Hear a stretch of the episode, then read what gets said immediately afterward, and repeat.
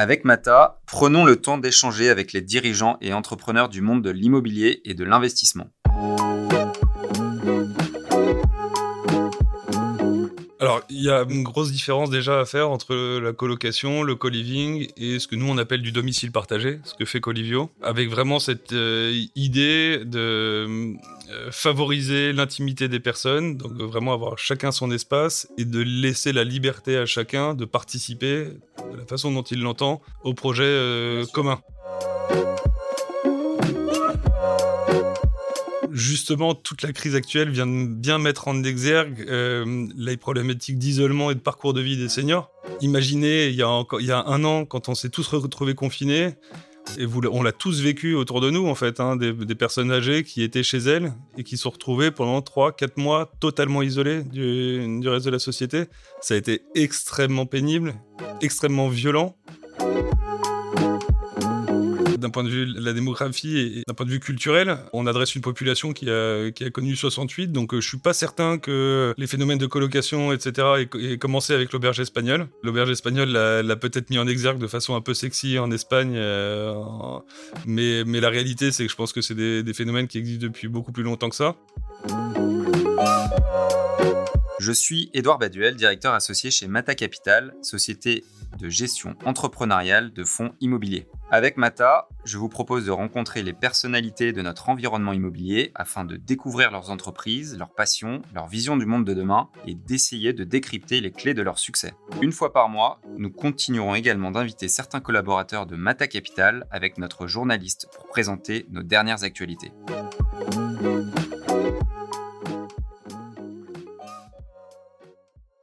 On va donc commencer ce nouveau podcast avec Maxence Petit, le cofondateur et président de Colivio. Salut Maxence. Bonjour Edouard. Merci d'avoir accepté notre invitation sur ce podcast. On se connaît assez bien depuis, euh, je dirais, 10 ans à peu près, euh, grâce à nos femmes respectives Marie et Hello, qu'on embrasse du coup.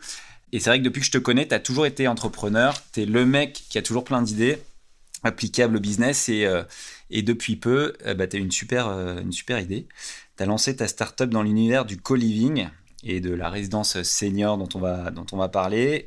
Et la bonne nouvelle, c'est que c'est étroitement lié au métier de l'immobilier. Donc je me suis dit, euh, ça tombe très bien, on va pouvoir faire un, un podcast ensemble. Et euh, ça me permet donc de t'inviter, j'en suis ravi.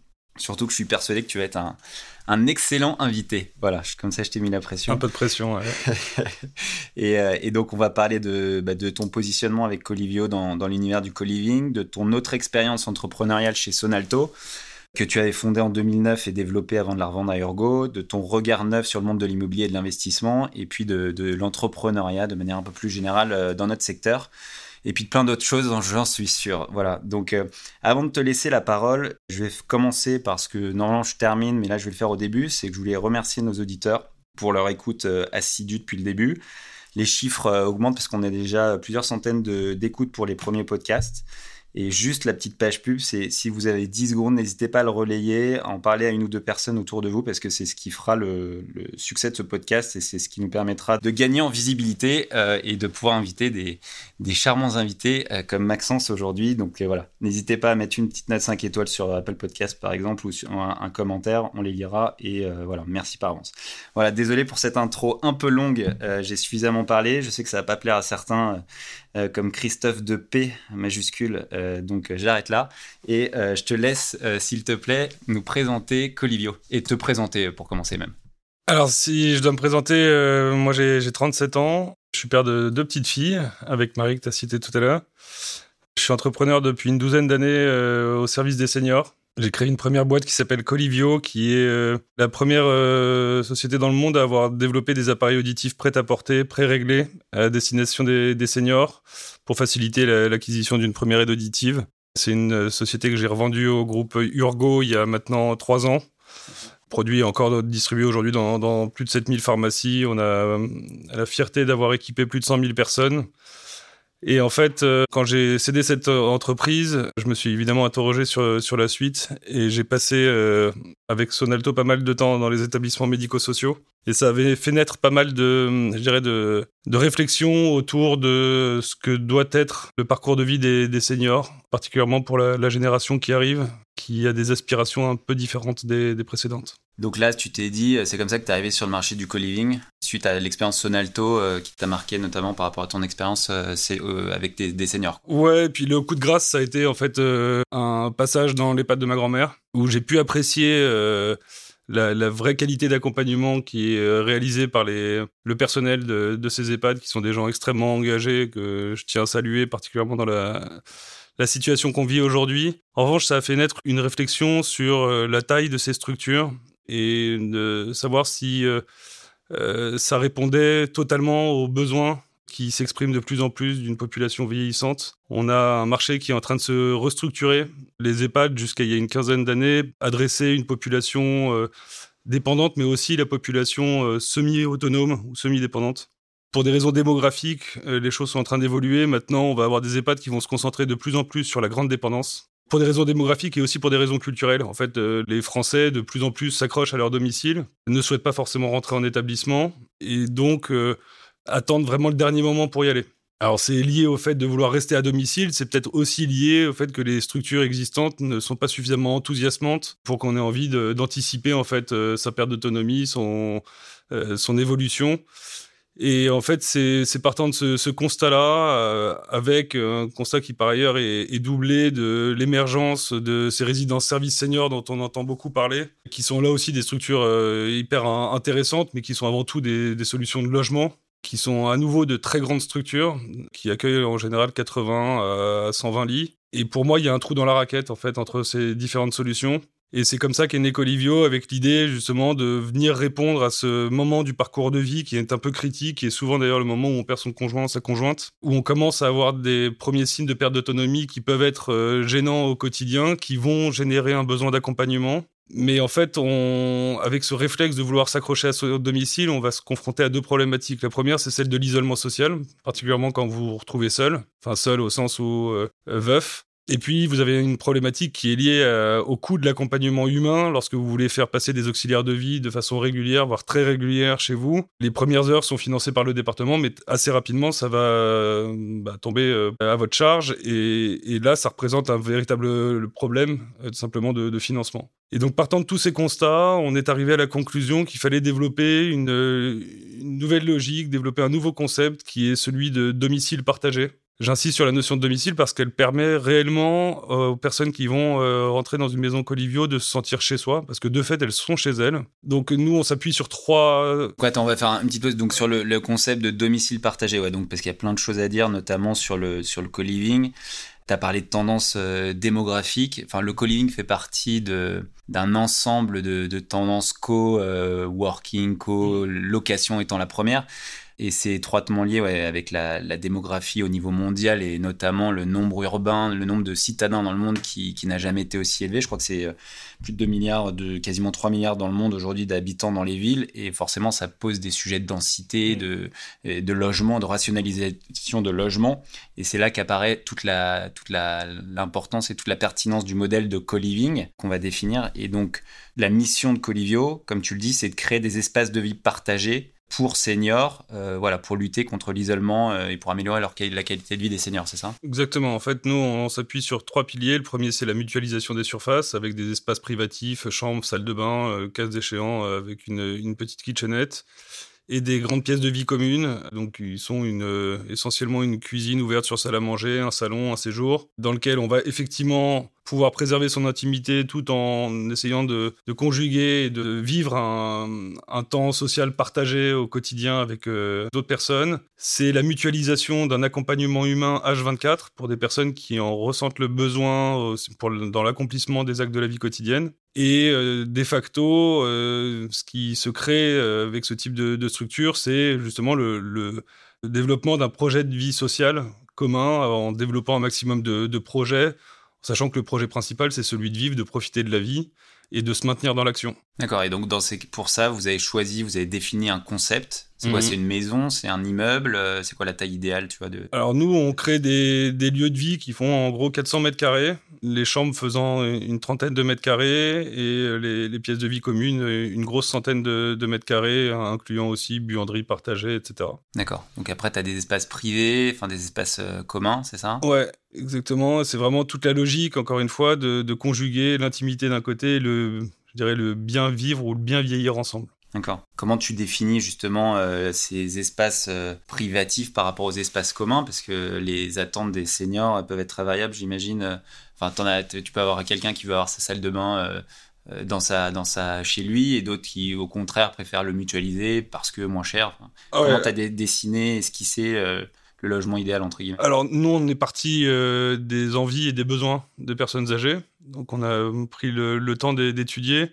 Ce qui en est ressorti, c'est qu'il y avait vraiment cette logique de se sentir chez soi et donc de, bénéficier d'espaces de vie. Euh, donc je le disais tout à l'heure, c'est une trentaine de mètres carrés dans lequel on a systématiquement une salle de bain. Le tout étant évidemment adapté euh, à la perte d'autonomie. Dans certains cas, on va être amené à mettre des, kitchenettes, mais c'est pas forcément euh, essentiel. Ce qu'il faut, c'est que les personnes euh, puissent vraiment recréer leur environnement, euh, je dirais, naturel. Ce qui fait que nous, on meuble pas les chambres du tout. On les, propose vides pour que les personnes puissent arriver avec, euh, avec l'ensemble de leurs affaires. Si elles ont un besoin particulier, évidemment, on peut leur fournir un lit médicalisé ou autre chose.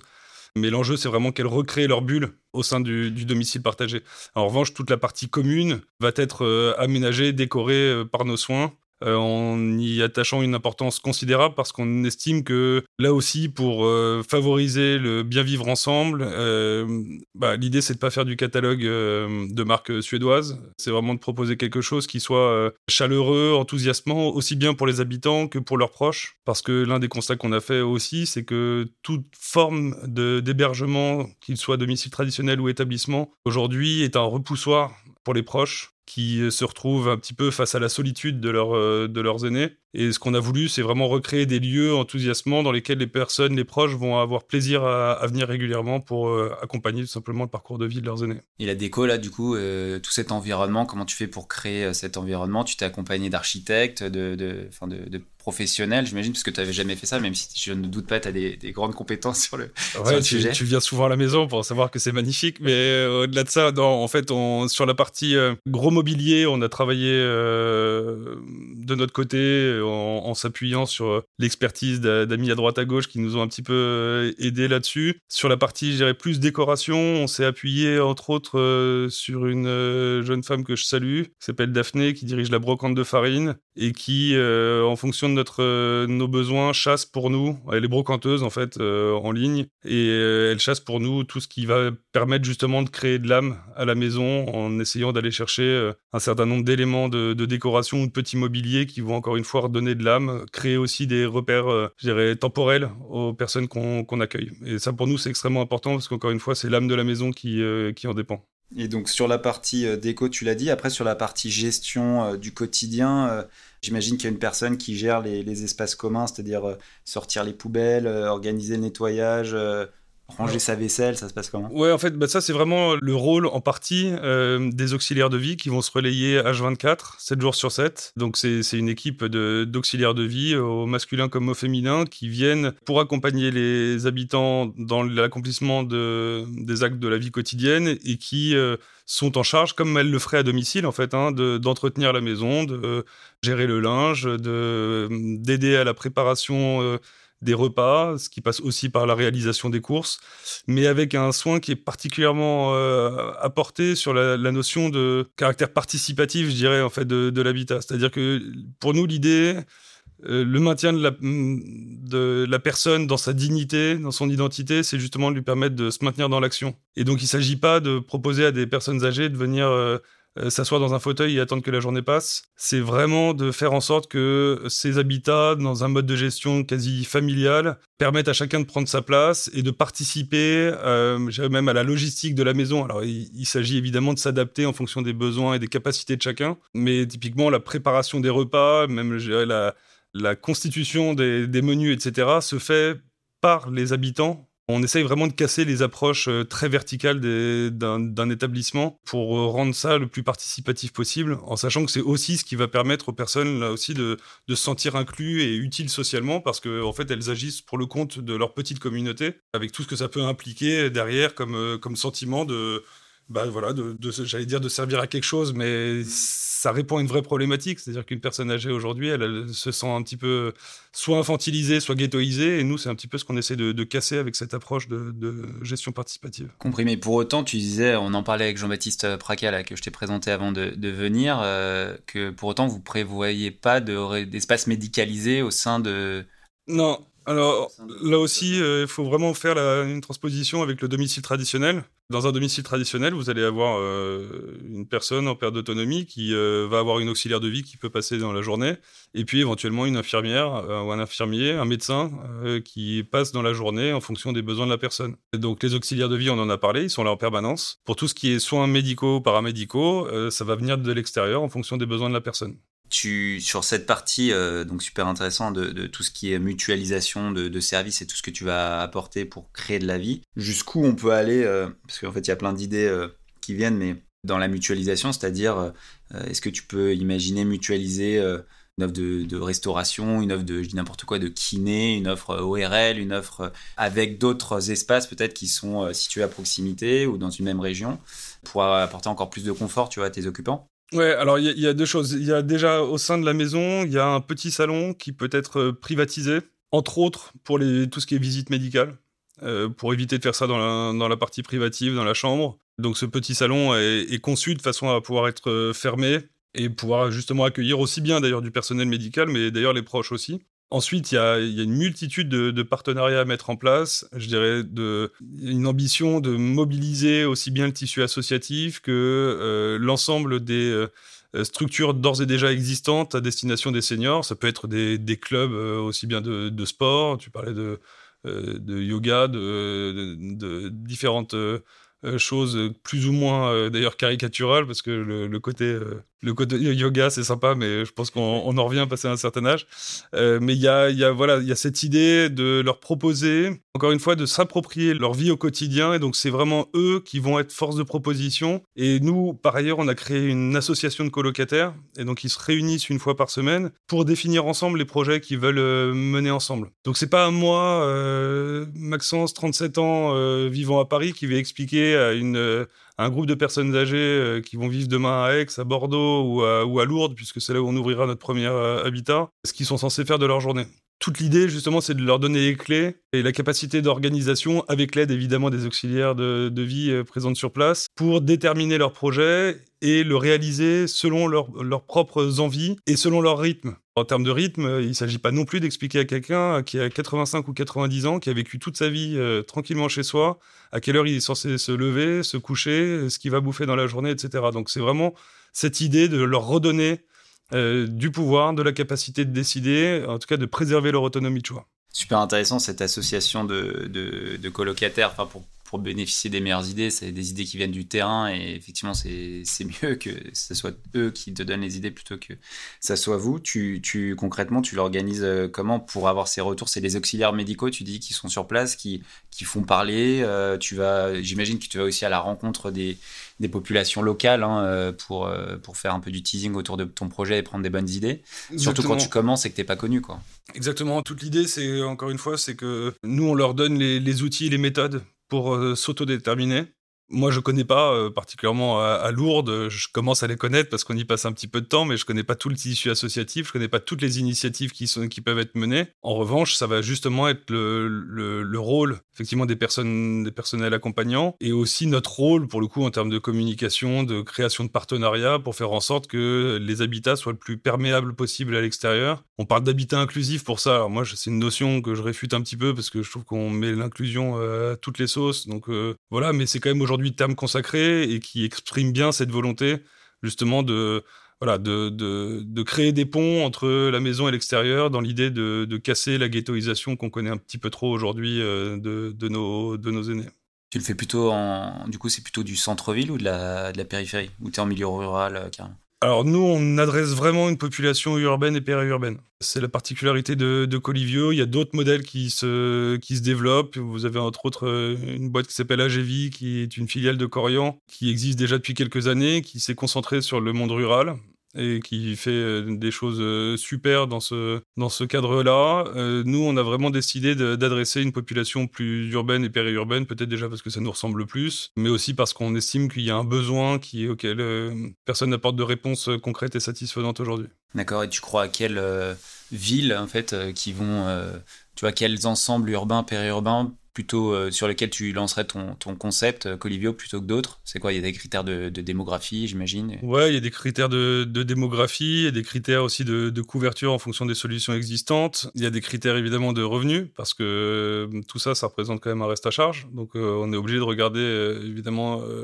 des villes ou des, zones qui présentent des, caractéristiques qui correspondent à ce qu'on propose. Alors euh, ça va de aujourd'hui, on a euh, une grosse dizaine de, projets en Ile-de-France, mais comme je le disais tout à l'heure, on va ouvrir la première à Lourdes. On a d'autres projets en, Provence, à Aix, sur l'ensemble de la ceinture méditerranéenne. Donc voilà, l'enjeu et l'ambition de, de, Colivio, c'est d'aller partout, partout dans les grandes agglomérations et grandes agglomérations au sens large, c'est-à-dire les, les villes-centres, mais aussi dans les, dans les villes alentours. Ok, donc très clair sur l'offre, euh, le, concept de domicile partagé hein, et, accompagné pour les seniors. Je ne sais pas s'il y avait des, éléments sur l'offre avant qu'on passe plutôt à la, à partie euh, clientèle qui sont à, donc à savoir tes, locataires.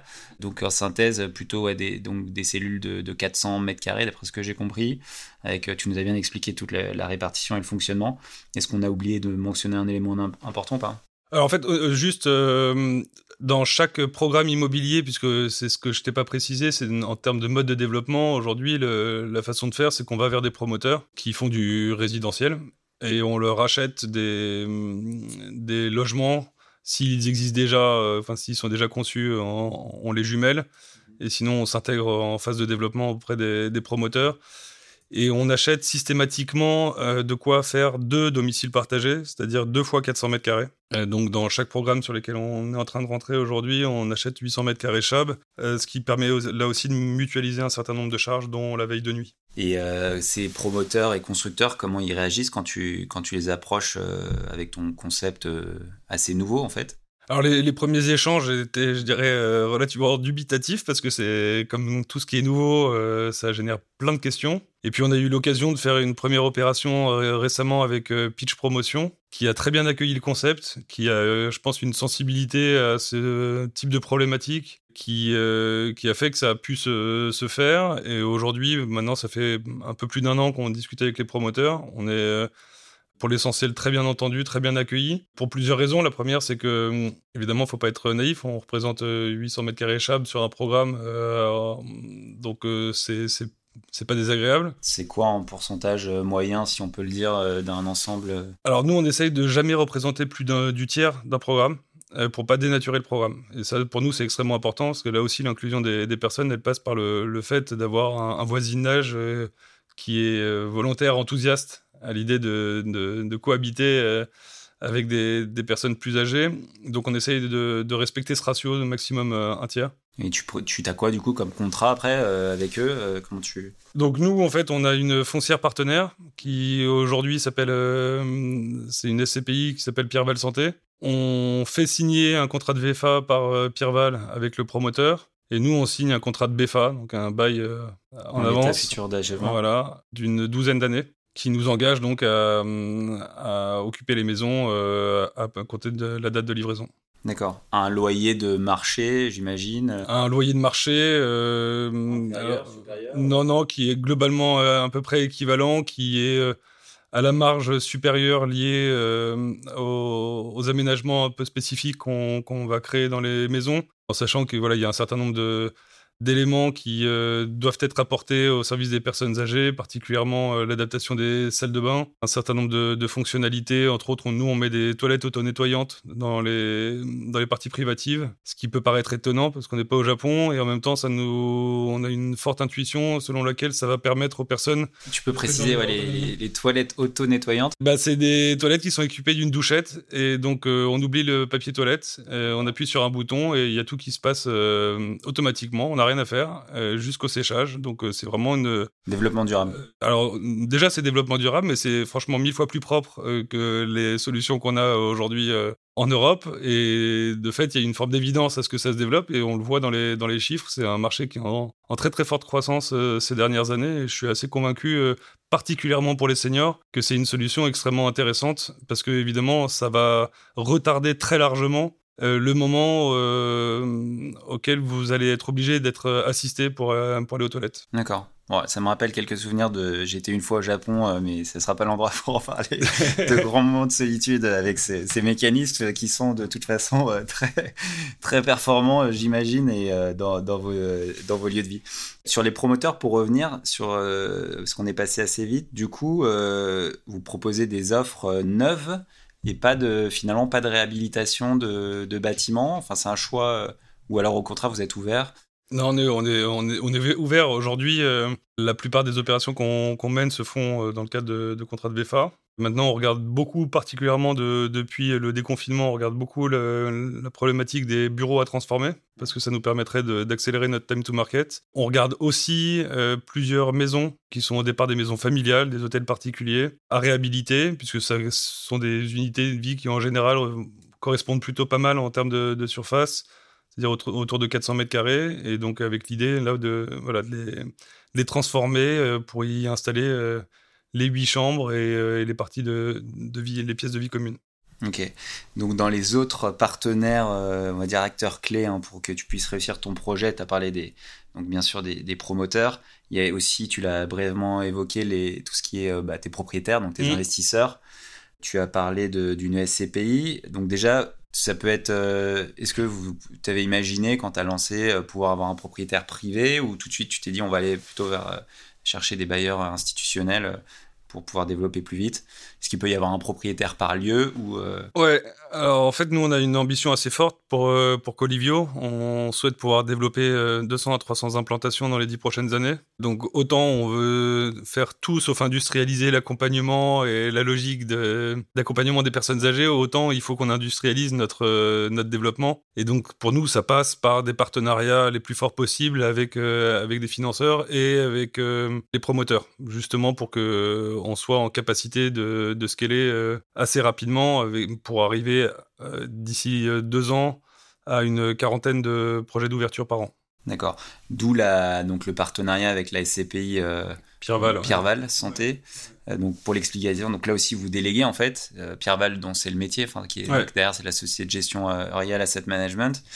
Et pour expliquer, donc vous déléguez l'acquisition immobilière à cette société de gestion qui via cette SCPI Pierreval Santé, qui est spécialisée je crois dans le domaine de la santé, donc de la clinique, ouais, au sens large, les seniors EHPAD, justement, dont tu parlais un peu plus tôt, et qui fait l'acquisition d'un actif immobilier grâce à l'argent euh, grand public. Hein, c'est ouais, c'est que des souscripteurs privés chez Royal. Ouais, côté souscripteurs privés, en contrepartie d'un rendement. Donc ça, c'est leur métier de, sourcer le, deal. Euh, eux, ils s'occupent de, de l'exécuter, et une fois que l'acquisition est réalisée, toi, tu viens avec ton concept, Colivio, pour euh, apposer ton concept. Ouais, alors c'est nous qui sourçons les opportunités, qui les soumettons à, à Eurial, qui les valide, qui signe derrière. Et on prend aussi la charge de toute la partie AMO, c'est-à-dire de, suivi euh, du, chantier, de tenue de la notice descriptive et euh, qui assureront la livraison euh, des lieux pour leur compte. Donc on a un rôle, on va dire, d'AMO pour le compte de Rial. D'accord, ouais, donc vous allez assez loin dans, dans les travaux.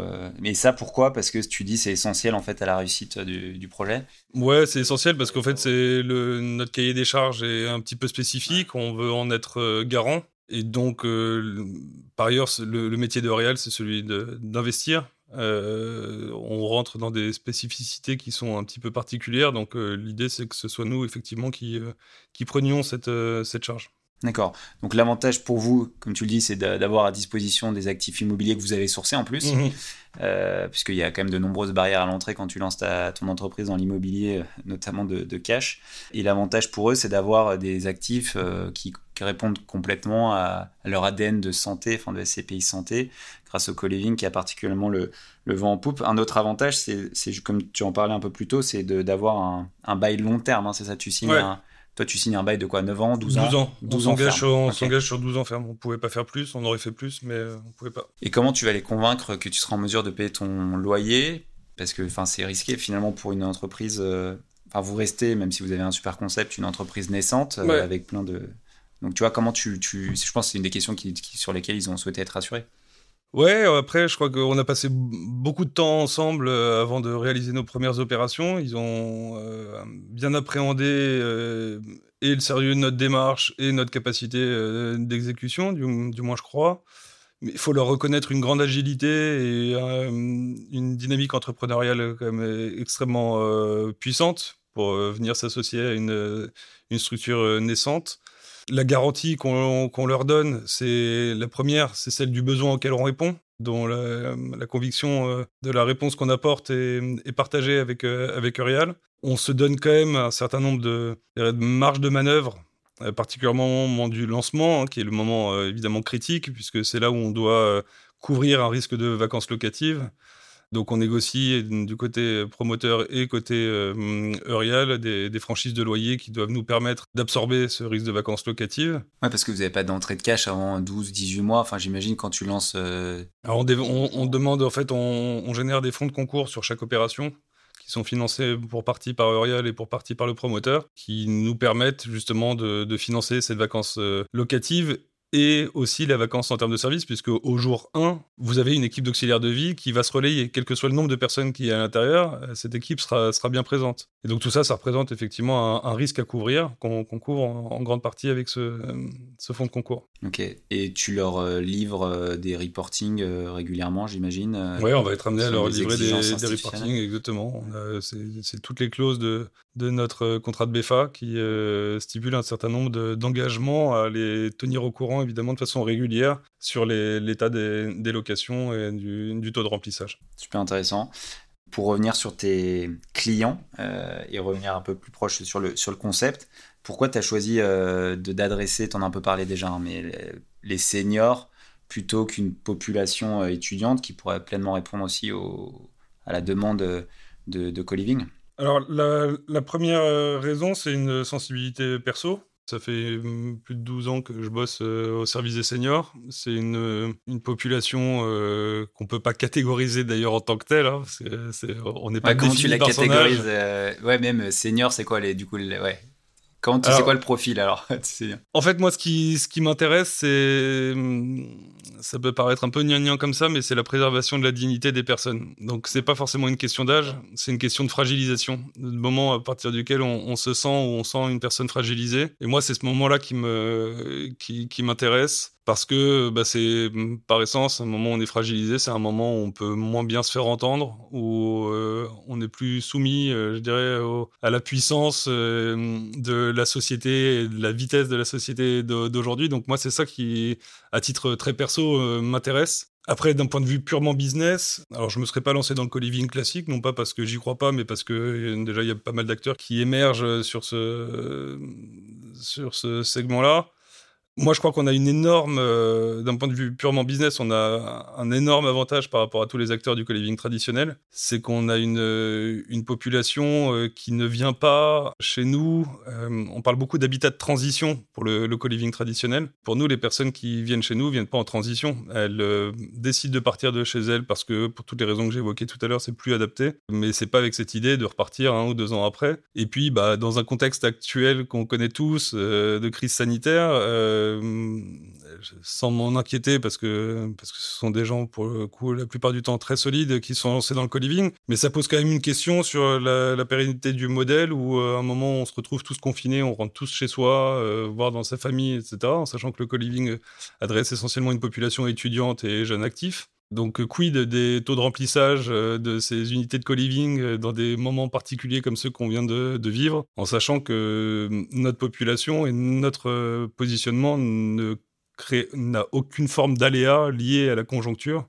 on aura toujours besoin de. C'est bénéfique. la crise sanitaire, justement, c'est intéressant. cette crise sanitaire, on pourrait, comme tu dis, penser qu'elle est risquée pour le, bah, le, le co-living étudiant. Là où pour des résidences seniors, c'est, tu le vois plutôt comme une opportunité en fait.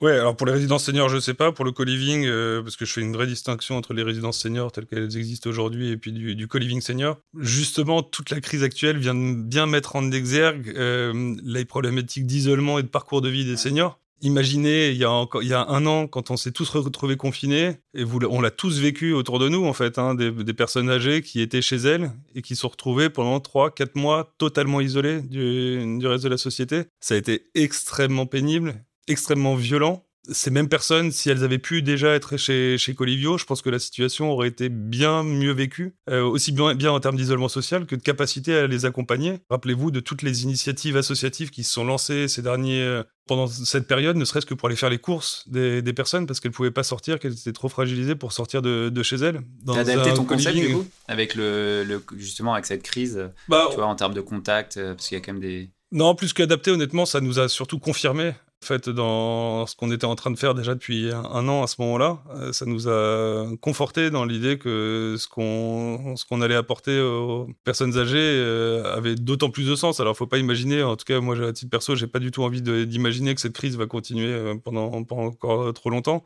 Donc, on construit pas un business sur la base d'un contexte qui est purement conjoncturel mais ça permet de mettre en exergue euh, un certain nombre de besoins qui de toute façon étaient mal adressés jusqu'à présent et auxquels euh, il s'agit de répondre de façon beaucoup plus satisfaisante et je suis convaincu que, que Colivio apporte, euh, apporte ces réponses. Un accélérateur de, tendance, hein, c'est ce qu'on entend souvent avec, cette, avec la, crise du Covid-19.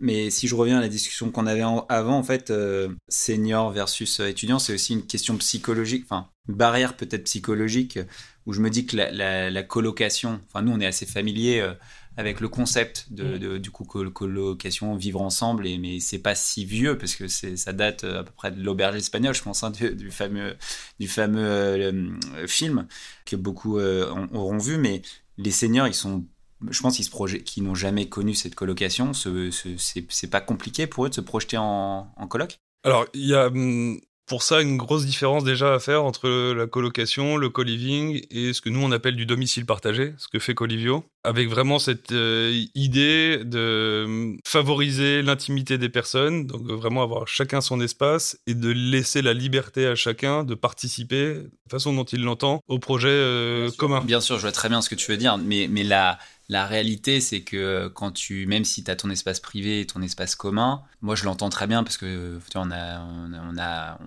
quelqu'un qui n'a jamais fait de coloc, même si c'est pas une coloc, a quand même et surtout quand tu commences à avoir la 60, enfin je sais pas, 60, alors il n'y a pas une notion d'âge, mais mmh. c'est quand même plus difficile. C'est plus une question ouverte, c'est-à-dire que c'est vraiment un. Vous l'avez ressenti, ce blocage générationnel, ou en fait pas du tout, tu te rends compte que ça on sent que tu me fasses le, discours publicitaire, mais... Non, non, mais c'est pas du tout Enfin, euh, la, réponse, en fait, elle est, elle est vite répondue, comme dirait l'autre. Quand tu regardes aujourd'hui euh, un établissement médico-social, qui est aujourd'hui la, réponse euh, proposée hein, aux personnes en, perte d'autonomie, en fait, c'est quoi d'autre qu'une colocation à 90 ou à 100 personnes? Enfin, c'est quoi la, la différence? Moi, je suis reparti de là, je suis reparti de l'idée qu'il fallait réduire la taille de ces lieux de vie, euh, pour les, leur donner un côté beaucoup plus humain, avoir de la proximité entre les personnes, etc. Donc, le premier élément de réponse, c'est déjà de se dire qu'on va potentiellement proposer quelque chose de ce point de vue-là de, mieux que ce qui existe. La deuxième, c'est euh, si on regarde euh, d'un point de vue euh, la, démographie et, d'un point de vue culturel, on adresse une population qui a, qui a connu 68, donc je suis pas certain que les phénomènes de colocation, etc., aient, commencé avec l'auberge espagnole. L'auberge espagnole l'a peut-être mis en exergue de façon un peu sexy en Espagne, mais, mais la réalité, c'est que je pense que c'est des phénomènes qui existent depuis beaucoup plus longtemps que ça. Et je crois qu'il y a une forme de euh, là aussi de prise de conscience avec une génération qui vient de passer ou qui est en train de finir de passer, euh, qui sont les personnes qui ont aujourd'hui 90, euh, entre 90 et 100 ans, qui ont essuyé un petit peu les plâtres justement. Euh, il faut se rappeler qu'il y a encore 30 ans ou 20 ans, ce sont les familles qui s'occupaient de leurs vieux. Et puis il y a une génération qui s'est retrouvée un petit peu le bec dans l'eau parce que les structures familiales ont beaucoup évolué, parce qu'il y a une problématique immobilière aussi qui fait qu'on peut pas forcément accueillir son, son, son aîné chez soi, etc. Et donc là, il y a une génération qui vient de passer sur les 30 dernières années de, de personnes qui ont connu un isolement social extrêmement fort, qui ont connu une fragilisation liée à leur manque d'accompagnement au moment de leur perte d'autonomie, etc. Et donc la génération qui arrive là, euh, qui entre en perte d'autonomie en ce moment, elle a vécu l'expérience de ses propres parents et elle s'est pour la plupart promise de ne pas vivre la même chose. Et l'une des solutions les plus pragmatiques, voire la plus pragmatique pour répondre justement à cet enjeu, c'est celle du, du co-living. Du co-living ou encore une fois plutôt du, domicile partagé avec cette nuance que, j'aime bien, ne serait-ce que parce qu'on est en France. C'est mieux de parler français. Tout à fait, ouais. On va, on va revenir. J'ai remarqué que vous mentionnez pas une seule fois sur votre site internet le mot co-living, donc euh, la, nuance est, est importante. tu sais, tu t'es pas fan du mot co-living parce que tu, tu penses qu'on l'utilise à tort et à travers, c'est ça? Euh, c'est un mot tendance. C'est voilà, tu toi es en contre tendance, comme mettre ta capitale. Euh, ouais, moi je suis je suis pas certain que euh, il faille forcément s'inscrire dans dans ces modes-là. Euh, c'est pas ce qui garantit une plus grande la plus grande pérennité. Et puis pour la petite histoire, le premier rendez-vous qu'on a fait avec un maire, parce qu'on a commencé par aller rencontrer plus de 100 maires pour bien comprendre du point de vue des collectivités territoriales le, le besoin qui était ressenti pour les personnes âgées. Premier rendez-vous, je parle de co-living pour seniors euh, à un maire d'un bourg de, quelques milliers d'habitants. Et il m'a tout de suite repris en me disant non mais ici on n'est pas à Paris. Euh, si vous pouvez parler français, ça m'arrange parce que moi votre façon de parler, je, je comprends rien. Et en fait, euh, bah, j'ai trouvé que c'était pertinent donc euh, je m'adapte. Ah non, super intéressant. Effectivement, euh, c'est adaptons-nous, je partage. Donc une des raisons claires, euh, c'est super intéressant ton analyse là sur la, démographie et de parler de la génération de nos parents, grands-parents. Donc il y a quand même un gros trou dans la raquette en termes d'offres. Aujourd'hui, c'est vrai que les EHPAD, résidences seniors et tout ce qui va avec, on va pas parler, la, la, crise sanitaire l'a révélé, mais la, donc la résidence senior partagée a de beaux jours devant elle. C'est clair, et tu l'as très bien démontré. Ça coûte combien aussi? Je pense qu'il y a un sujet euh, financier euh, à mettre en perspective. Alors c'est évidemment très variable, hein, puisque c'est très dépendant des loyers. Donc pour prendre un exemple très concret, aujourd'hui on va ouvrir à Lourdes euh, dans, quelques semaines, où on adresse une population qui a relativement peu de moyens, où les loyers sont très faibles, donc on arrive à avoir un reste à charge à 1500 euros. Donc c'est une notion de reste à charge, hein. donc c'est déduit de crédit d'impôt et des différentes aides que les personnes âgées ont droit. On est en train de projeter plusieurs ouvertures euh, dans l'ouest parisien où on sera plutôt entre 4500 et 5000 euros de reste à charge euh, par mois avec un loyer qui est évidemment bien plus significatif, mais aussi avec un niveau d'accompagnement et d'encadrement qui est plus important, puisque au lieu de une personne euh, en continu, donc d'une auxiliaire de vie en continu, on va avoir en journée deux auxiliaires de vie pour une population qui est euh, en capacité de supporter cette charge et qui est potentiellement un petit peu plus exigeante aussi. Ton pari, du coup, toi, c'est de proposer mieux au même prix? Je connais pas le benchmark hein, des prix d'EHPAD, etc. Mais... Ouais, alors, euh, nous, on, évite un petit peu de se comparer à l'existant, encore une fois, parce que, comme tu l'as très bien dit, hein, on comble un trou dans la raquette. Donc, euh, on est en termes de, de positionnement prix, on est entre la résidence service senior et l'EHPAD.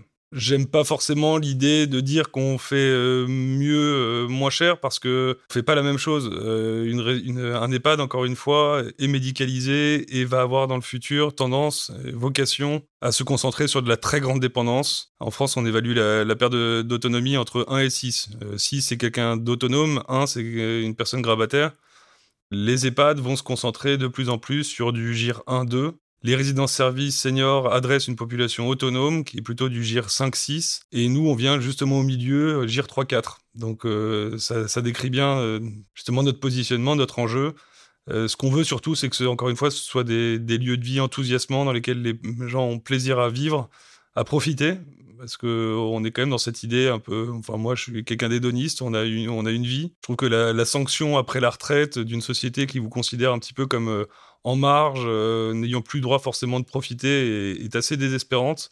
Donc c'est voilà, c'est cette notion nous qu'on privilégie, c'est le, le fait d'avoir le sentiment de, de, profiter. Ok, on va. Tu nous as parlé de, de Lourdes, qui est votre premier lieu, euh, votre POC, hein, Proof of Concept, euh, en partenariat avec Dignita, c'est ça Donc tu peux nous dire peut-être quelques mots. Bah, Dignita, en fait, c'est l'association de colocataires qu'on a créée. Donc, euh, vraiment avec cette idée, encore une fois, de donner euh, le, pouvoir aux habitants. Et donc, l'association a vocation à être un outil à leur disposition pour euh, s'auto-organiser, avec l'aide, encore une fois, du personnel accompagnant. Et ça permet aussi, en tant qu'association, pour une population qui est relativement peu aisée, de mobiliser aussi le tissu associatif local on se parle plus facilement entre associations, donc ça va aussi avoir cette euh, vocation à aller mobiliser les autres associations pour essayer le plus possible de développer des projets communs. Alors comment tu l'as trouvé ce, ce, premier bien? Comment tu l'as financé? Est-ce que tu nous peux faire l'histoire tu vois, du, du premier en sens Ouais, alors c'est un peu c'est un peu particulier en fait. Euh, le premier c'est pas forcément à l'image du, du business model qu'on développe, mais euh, l'histoire est, sympa parce que en fait on a rencontré une fille assez extraordinaire qui s'appelle Maëlys Kanzler, qui est la fondatrice de Crèche Attitude, qui est le plus gros réseau de crèches euh, micro crèches en France aujourd'hui, qu'elle a revendu à Sodexo. Et à titre perso, elle a vécu un drame familial avec une sœur qui a un grave accident de, voiture, qui est cérébrolésée depuis, pour laquelle elle a voulu créer justement un, format de, colocation pour personnes en situation de handicap. Et donc euh, Maïlis est soutenu, euh, donc son, sa structure s'appelle Omnia, c'est un groupement solidaire au, au profit de l'association Le Club des Six. Elle a le soutien d'Amundi qui a abondé une foncière pour son compte et elle achète en fait des, des biens, euh, soit des terrains pour construire, soit des, soit des, des biens à réhabiliter. En l'occurrence, elle avait acheté un immeuble, un ancien centre de tri de la Poste en plein cœur de Lourdes et il lui restait une surface disponible qu'elle avait destinée au départ à des logements. Et on s'est rencontrés au bon moment. Maëlys a bien aimé notre, euh, notre approche. Je crois qu'on partage euh, beaucoup de valeurs communes. Euh, et, donc, elle a décidé de nous laisser accès à, cette, à cet espace qui fait un peu plus de, de 350 mètres carrés, dans lequel on va avoir du coup notre, premier, notre premier domicile partagé. Et comment tu as réussi à les motiver des clients, justement? Parce que le premier, c'est toujours plus difficile. Il était vide, on est d'accord. J'ai une partie de la, la réponse parce qu'on ouvre en, en juin.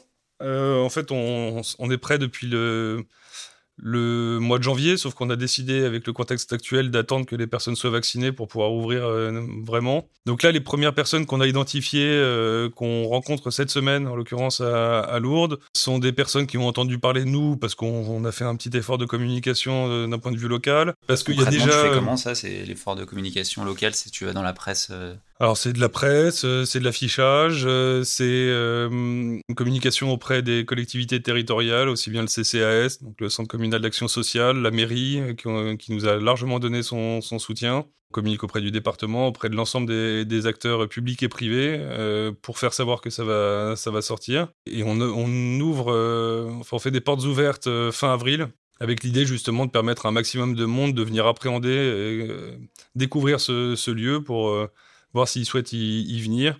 On a sept euh, parties privatives dans, ce, dans cet habitat, donc on a un, enjeu à trouver euh, nos sept premiers habitants euh, d'ici la fin du mois de juin. D'accord, et donc c'est imminent quoi. Cette personne, on peut faire un petit appel si vous avez des parents, des grands-parents, n'hésitez pas. N'hésitez pas, en tout cas les, portes sont, seront ouvertes du 29 avril au, au 1er mai dans le respect des gestes barrières, donc il faut prendre rendez-vous.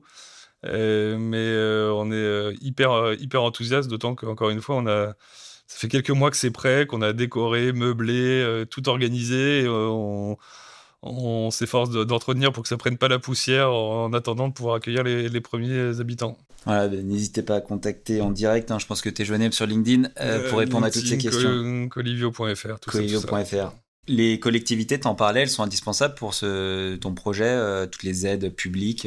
Alors, nous, on a monté euh, notre, euh, notre BP euh, en excluant toute forme d'aide part du principe qu'une aide, par définition, c'est pas pérenne, surtout dans le contexte actuel. Maintenant, euh, on peut être amené à solliciter, en l'occurrence, une subvention qui euh, est distribuée par les ARS, qui s'appelle le forfait habitat inclusif, euh, qui a vocation à financer un poste d'animateur de la vie sociale. Donc, il va venir en plus des auxiliaires de vie, qui est un poste qui va permettre justement aux personnes de, de développer ce projet de vie sociale, de se maintenir dans l'action, etc. Donc ça, ça peut être un, un poste qui peut être financé par l'ARS. Dirais le nombre d'élus est, très faible. Et encore une fois, euh, notre responsabilité d'un point de vue entrepreneurial, c'est euh, de ne compter que sur nous-mêmes. Et donc, on, ça, vient, ça vient en surplus, mais on, ne compte pas dessus. J'ai une question qui me vient là en, t'écoutant parler de, Lourdes, où tu vas accepter euh, tes premiers clients? Enfin, quels sont les critères que tu vas prendre en compte pour accepter ou refuser. J'imagine que tu, peux aussi refuser des, mmh. candidatures parce que derrière, il y a quand même une, histoire de vie euh, entre 5, 6, 7 personnes. Euh, il faut que tu évites le, cas social, euh, tu vois, qui va mettre, qui va pourrir l'ambiance dans, même si c'est pas une coloc, euh, tu vois, dans, dans, le lieu. Non, non, mais c'est un point qui est extrêmement important. Alors, notre façon d'aborder le sujet, c'est que les, les trois, quatre premières personnes, c'est nous qui allons euh, dire les recruter. Je déteste le mot en l'occurrence, mais qui allons les, aussi les, leur permettre d'intégrer les lieux avec des critères qui sont, euh, je dirais, les mêmes en fait que des jeunes qui veulent se mettre en coloc. On se met pas en coloc avec n'importe qui. On préfère avoir des des personnes euh, Entretien Erasmus, quoi. Comment?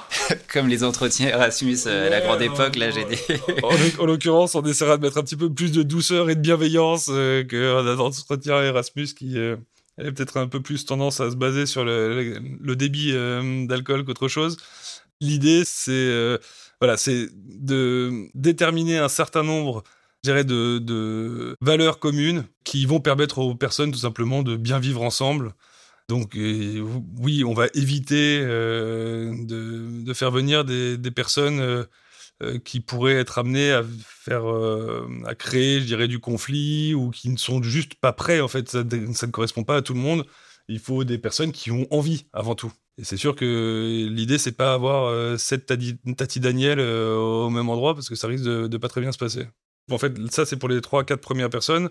Ensuite, les suivants vont avoir la possibilité de venir pendant un mois en journée, sans s'installer sur place, mais en venant toute la journée. Et à la fin de ce mois, elles vont pouvoir dire, formuler leur envie de venir y vivre. Et les habitants déjà installés pourront, elles, faire valoir une forme de droit de veto si elles ne souhaitent pas que la personne vienne, tout simplement parce qu'elles ne sentent pas les choses et qu'elles pensent qu'elles ne vivront pas bien ensemble. D'accord. Bon, donc ça, c'est de toute façon, je pense que le meilleur moyen de de, de pouvoir réguler tout ça, ça va être en, avec la vraie vie, quoi. Quand tu auras un vrai concept, enfin, le concept, il est vrai, mais quand tu auras des retours d'expérience concrets, tu pourras aussi ajuster, j'imagine. C'est de l'humain, c'est de l'humain, donc nécessairement, ça revêt plein, plein d'aléas qu'on essaye de border, qu'on essaye de, cadrer, de prévoir. Mais c'est aussi ce qui fait toute la richesse euh, de, de, ce métier, euh, c'est de gérer de l'humain. Aussi bien les personnes elles-mêmes que leur personnel accompagnant, etc. C'est ça qui est, qui est passionnant et challenging. Du coup, je suis désolé, on va, on va parler du marché du co-living, mais aussi, non mais je plaisante, mais aussi bien sûr de celui du, du logement partagé euh, pour seniors. Hein. Ta vision du, tu vois, les, du marché de, donc comme on en a dit, qui est très tendance, mais quand même qui, qui couvre énormément de choses. Euh, je voulais qu'on passe un peu de temps là-dessus aussi sur les, tu vois, aujourd'hui on connaît des acteurs euh, qui ont connu des forts développements comme Colonies, Cherries. The Babel Community mm. à Marseille que, que j'ai rencontré, la Casa avec toute cette offre pléthorique, on a l'impression, euh, chacun ayant à peu près son positionnement, est-ce qu'on pourrait passer toute sa vie dans une offre de co-living euh, aujourd'hui? Alors, les, structures de, co-living euh, adressées aux jeunes actifs, aux étudiants, sont dites, en tout cas c'est ma compréhension, comme des habitats de transition. Donc il y a cette logique, justement, c'est ce que permet euh, justement ce format-là, très flexible, très agile, de d'y venir euh, pendant un temps donné et puis d'en repartir parce que la situation de vie euh, évolue, parce qu'on rencontre quelqu'un, parce qu'on a des enfants, etc. Est-ce qu'une unité de co-living demain naîtra à destination des familles? Je sais pas, pourquoi pas, mais ça me semble pas forcément hyper hyper adapté, en tout cas euh, aux aspirations et à l'idée que je me fais de la vie familiale, mais peut-être que, peut que je me trompe, peut-être que les choses évolueront.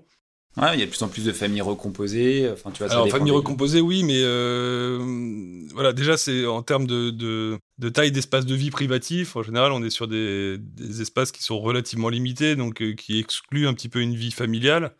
Je sais pas si c'est si c'est vraiment l'intention. Euh, et puis pour la transition. ouais, je pense que c'est plus un, c'est plus un de l'hébergement de transition. Alors ça peut être de la transition longue. Hein. Effectivement, on sort d'une séparation, on sort d'école, on, on ne sait pas si on va rester en France, on ne sait pas si on va rester dans la ville dans laquelle on est, etc. Donc euh, le temps de voir, pendant un, deux ans, ça peut être une solution hyper adaptée, hyper intéressante. Moi, à titre perso, au moment où je suis sorti d'école, j'aurais adoré avoir ce type d'offre plutôt que de, louer un, deux pièces hors de prix euh, dans lequel je m'amusais pas forcément euh, tous les jours. Je trouve que ça, ça, répond à un vrai besoin, c'est assez génial. Après, de là, penser que toute sa vie pourrait être faites dans des, dans des espaces de co-living quels qu'ils soient, j'y crois, euh, j'y crois moins. Ouais, tout à fait. Non, mais c'est, c'est, euh, en tout cas, c'est quelque chose qui va devenir de plus en plus euh, usuel et répandu. Ouais, même si, pardon, je te coupe, mais en fait, on en parle beaucoup, mais on en fait assez peu. C'est-à-dire que tous les acteurs que tu as cités Je suis assez admiratif, en l'occurrence, des entrepreneurs qui sont derrière, et de la dynamique qui s'est créée. Après, aujourd'hui, on parle de quelques milliers, même pas, de places. Ça reste ypsilonesque par rapport aux besoins et par rapport à l'ensemble du, marché. Donc c'est une tendance qui va, j'espère et je pense, se confirmer. Mais euh, voilà, ne donnons pas l'impression aux gens qu'aujourd'hui, la nouvelle façon d'habiter, c'est le co-living. C'est une, une tendance qui émerge, mais qui reste encore, à mon avis, euh, extrêmement faible euh, au regard aussi de son potentiel. Mmh de la même façon que ton, le, donc ton marché de manière plus spécifique du domicile partagé et donc accompagné pour ces seniors et au tout début, mmh. euh, je ne sais pas, il y a d'autres acteurs comme toi qui se concentrent sur, spécifiquement sur le logement senior, comme Colivio, pardon. Ouais, bah il y a donc je citais tout à l'heure AGV euh, qui fait euh, qui fait l'habitat inclusif pour personnes âgées, mais plutôt dans le monde rural. Il y a un leader incontesté en bah, France. Aujourd'hui, si on doit parler de, de, leader, c'est clairement AGV, qui est une filiale de Corian, qui a déjà ouvert euh, plusieurs dizaines de, lieux de vie, avec euh, cette spécificité de, de, de s'installer essentiellement en milieu, euh, dans les milieux ruraux. Sur notre positionnement propre, aujourd'hui, on ne voit pas grand monde arriver, même si ça va bouger. On peut imaginer entre autres que des gens comme AGV viennent dans des milieux plus urbains et puis je dirais qu'en fait, plus, plus on est de fous, euh, mieux ce sera parce que voilà, le, concept a besoin de, de, prendre en notoriété, de, on a besoin d'éduquer le marché, en fait. Hein. donc euh, plus on sera nombreux, en sachant que le besoin est tellement énorme qu'il n'y a, même pas de sujet concurrentiel en fait sur ce, sur ce marché-là. C'est clair. Donc on voit tous les avantages et on espère que le marché s'organisera pour répondre à cette demande pléthorique. Est-ce que tu vois, quand même, c'est toujours intéressant de voir euh, le côté euh, vide du verre, euh, les risques, tu vois, les, limites de ce marché que tu proposes? En fait, toute la, la, question à laquelle on, va chercher à répondre, c'est jusqu'où on peut aller dans l'accompagnement des personnes âgées, c'est-à-dire jusqu'où on peut aller dans leur parcours de vie et jusqu'à quel stade de fragilisation on va être capable de répondre. Donc nous, on s'efforce de créer des partenariats avec les établissements médico-sociaux qu'on a largement cités pour assurer la transition d'une personne qui entrerait dans un niveau de dépendance trop important pour continuer à vivre euh, chez Colivio. Donc euh, ça, c'est notre, je c'est plus qu'une limite, c'est euh, une précaution qu'on doit qu'on doit prendre aussi bien vis-à-vis des personnes elles-mêmes que vis-à-vis de leurs proches, parce que l'enjeu, voilà, c'est d'assurer leur parcours de vie jusqu'au bout. Donc, euh, nous, on, voilà, on, se sent cette responsabilité. Moi, j'ai créé, j'ai créé Colivio au départ en répondant à l'expérience de, ma grand-mère. Donc, euh, elle est partie depuis, euh, depuis le moment où je me suis lancé, mais je reste dans cette idée que je, je, crée ça pour, pour nos grands-mères, quoi. Et nos grands-pères, évidemment, mais j'ai envie de pouvoir répondre en ayant euh, autant de, bienveillance et de euh, d'empathie euh, que nécessaire pour répondre à ce à ce moment un petit peu compliqué de la vie. Ouais, toi l'enjeu c'est de répondre, enfin justement ton offre de transition dont tu parlais, c'est d'être là en fait au moment où ton offre ne sera plus adaptée à la personne, de la même manière que tu dois trouver le bon moment pour la personne quand elle est isolée et euh, cherche en perte d'autonomie, il y a une limite euh, de ton modèle où ce sera peut-être à toi de l'orienter vers un nouveau. Euh, Alors, c'est possible, mais pas certain. C'est-à-dire que on ne meurt pas tous en étant GIR 1, en très grande dépendance et n'étant plus capable de sortir de, de son lit.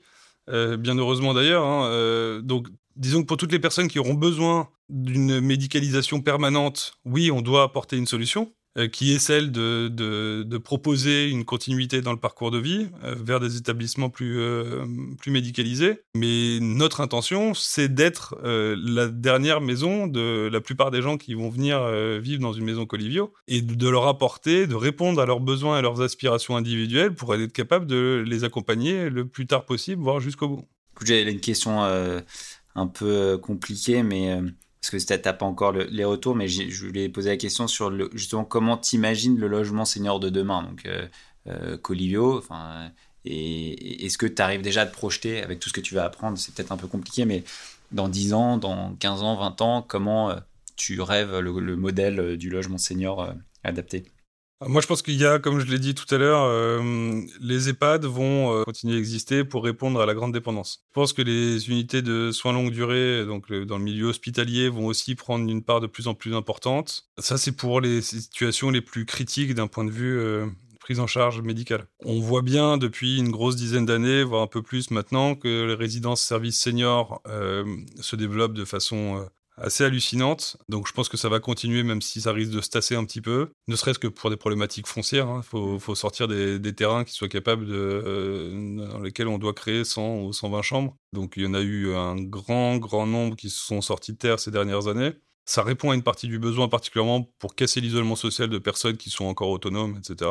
Je pense que le domicile traditionnel a de beaux jours devant lui parce que c'est ce que veulent les Français. Mais à condition de se donner les moyens d'adapter ses logements et à condition, mais je pense qu'on a commencé un petit peu à amorcer la tendance ces derniers mois avec euh, la crise qu'on vient de connaître.